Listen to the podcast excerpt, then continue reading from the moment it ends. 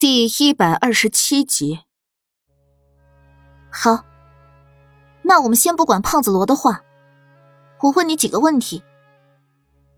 苏黎眸子一眯，唇畔勾起，带着股寒意。林三娘抽抽噎噎的点头。王妃娘娘，尽管问。苏黎在原地踱了几步，黑色的衣袍在太阳光线的照耀下。反射出七彩光芒。石城死在小山坡背面，凶手在凶器上留下了一个扳指的印记。那扳指的大小，与石城在被杀害那日，树城买下的扳指一致。而你也自认过，扳指是石城想要送给你的。林三娘沉默不语。苏黎看了他一眼。继续说道：“石城从城里买回扳指后，便去了小山坡。既然他要向你求亲，肯定也约了你过去。而凶手手上戴着扳指，这很难不让人怀疑，凶手不是你。”林三娘张了张嘴，好半天才挤出一句：“那时，他并未约我。”我一直在营帐里歇息。好，我再来说第二个问题。苏黎看向后厨大娘：“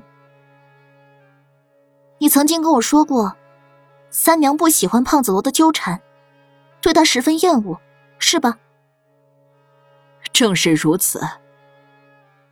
苏黎点点头，视线重新落到林三娘的脸上，看着她的眼睛。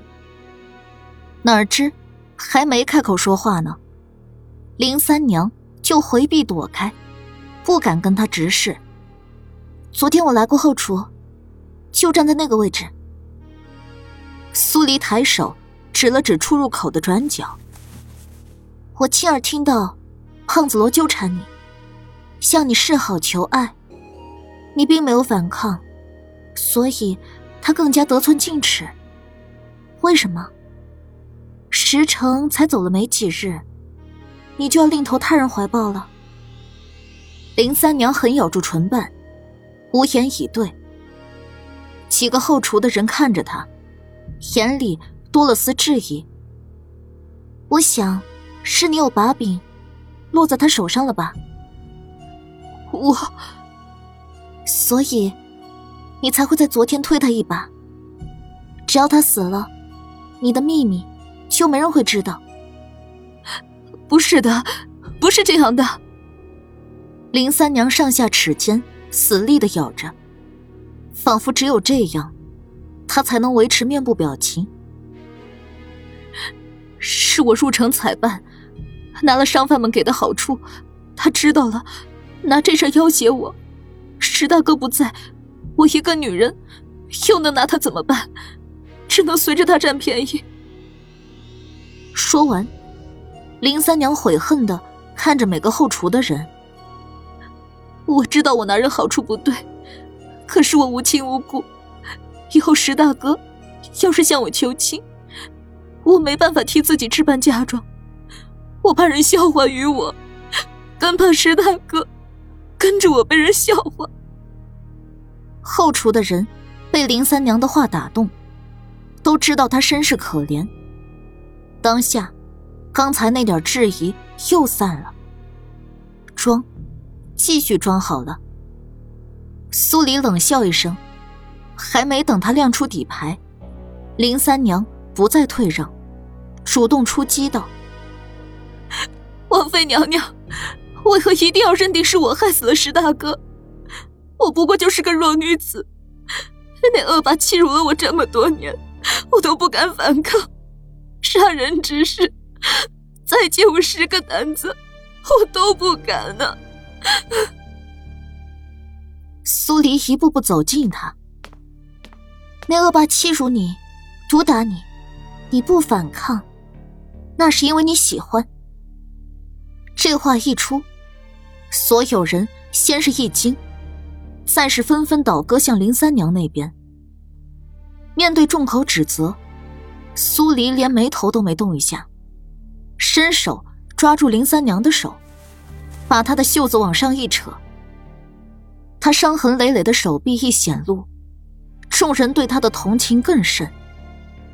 苏黎扫了一眼那些被同情心蒙蔽了眼睛的人，指着林三娘手臂上的新伤道：“你们好好看看，这些是新伤，伤口走向由外到内，就像这样。”苏黎抓住林三娘的另一只手，重演着她自虐时的动作。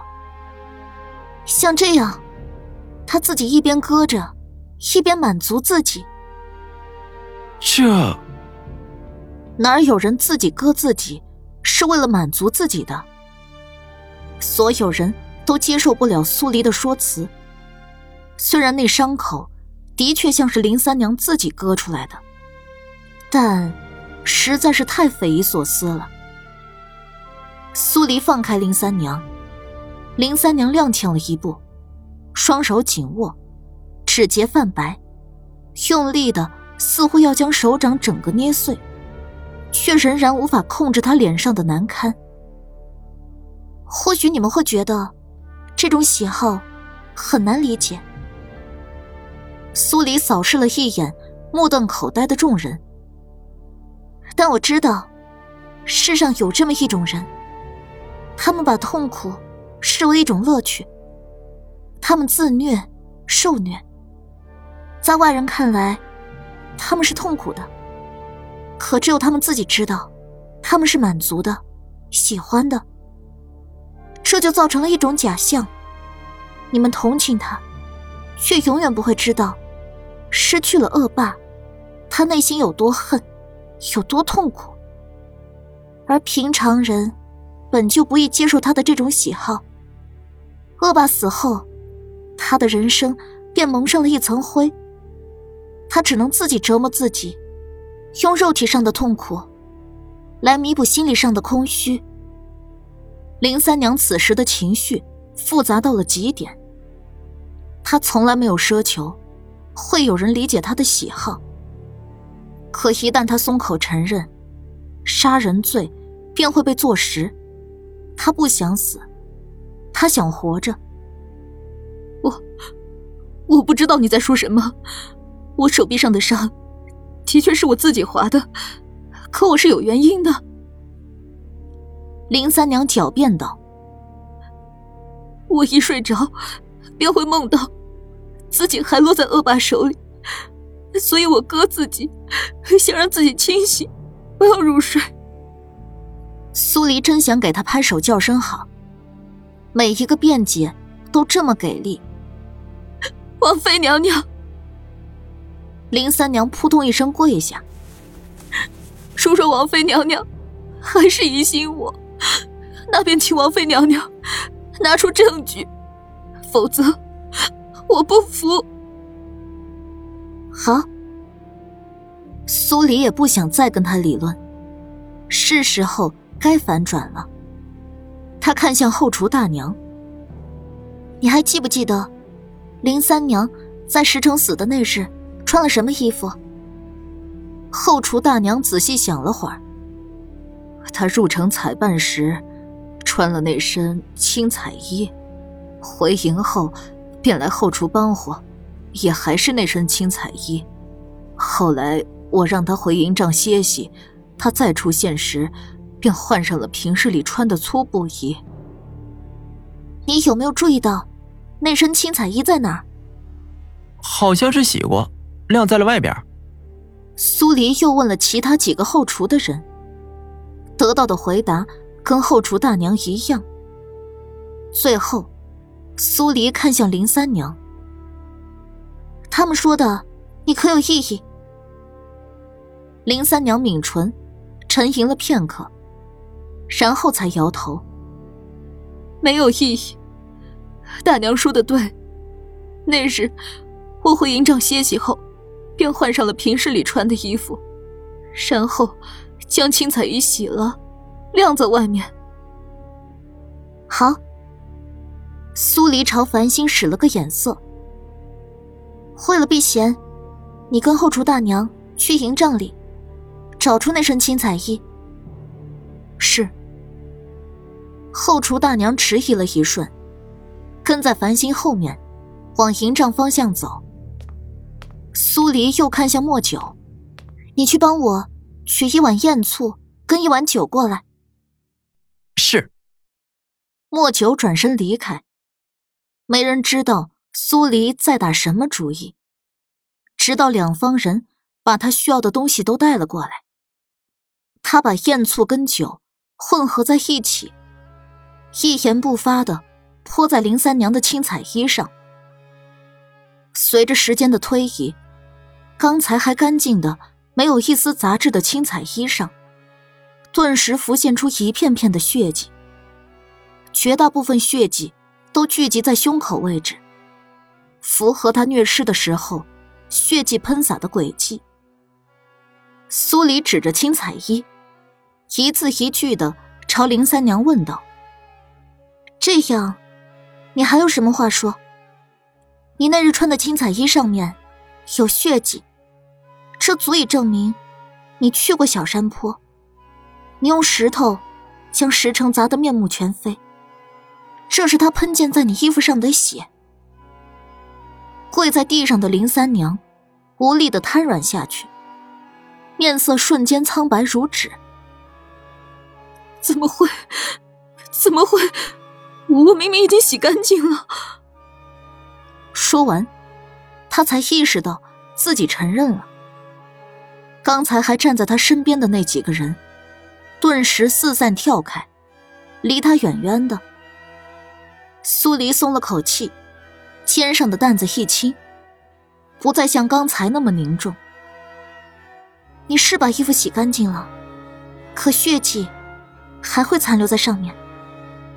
虽然肉眼看不到，但经过燕醋与酒的混合物一刺激，血迹就会显现出来。哼，你为什么一定要与我过不去？林三娘猛地蹿起身，一双眸子血红，扑向苏黎。苏黎侧身一挡，林三娘扑了个空。繁星一个飞身掠起，将他踩在脚下，让他趴在地上，没法动弹。林三娘扬长脖子，凄厉的朝着苏黎所在的方向吼道：“你跟石城一样，都该死！我就是喜欢恶霸毒打我。除了家里，我们还去过很多个不同的地方。可为什么老天要让我们在离子山碰上石城？”他自诩英勇，把恶霸打成重伤，所以我砸他，我狠狠的砸他，我要让他也尝尝恶霸所遭受到的痛苦。不，我要让他更痛苦。林三娘疯狂的叫嚣声，在空间里四下回荡。他的音调诡异而阴森，让闻者心惊。刚才还对他万分同情的人，这会子怕他怕的要死。没人能想象得到，一个淳朴善良的人心底还藏着那么阴暗的一面。苏黎叹了口气：“胖子罗呢？他只是调戏过你，你犯得着拿他为你挡死？他若不死，我便要死。”我不想死。苏黎看了眼呆住的黑棋与莫九，石城的案子结了，把他带走，送官吧。是。黑棋跟莫九这才回过神来，看着苏黎的眼神里多了一层心服口服的钦佩。林三娘被带走，胖子罗被人送去安葬。金子山只是想去杀害林三娘，却意外杀了被林三娘推过来的胖子罗。如果没有林三娘那一推，胖子罗也不会死。所以这个案子，他并没有担太大的责任，只是被罚了五十军棍，逐出先锋军。金子山离开先锋军的时候，很多人都去送了，有不舍。也有可惜。苏黎把石城的扳指给了他。我想，你比林三娘更值得拥有这样东西。留着吧，就当是个念想。金子山红了眼圈，接过扳指后，端端正正的朝苏黎鞠了三个躬。他一句话也没说，踉踉跄跄的往前走。那背影太过萧瑟，看得苏黎眼角泛酸。如果这起案子里的人性太可怕，那金子山对石城不求回报的感情，是照亮这起案子的一缕光。直到金子山走远，化作一个黑点消失不见，苏黎才转身往回走。长生叮咚一声，在他的脑海里跳出来：“恭喜宿主大人，案子成功破获。”获得了一百点生命值，再加上另一起案子也大白，系统额外奖励您五十点生命值。你就抠吧，尽管抠。但哪天我不想活了，有你给我陪葬，我也不亏。苏黎对长生这家伙无比郁闷。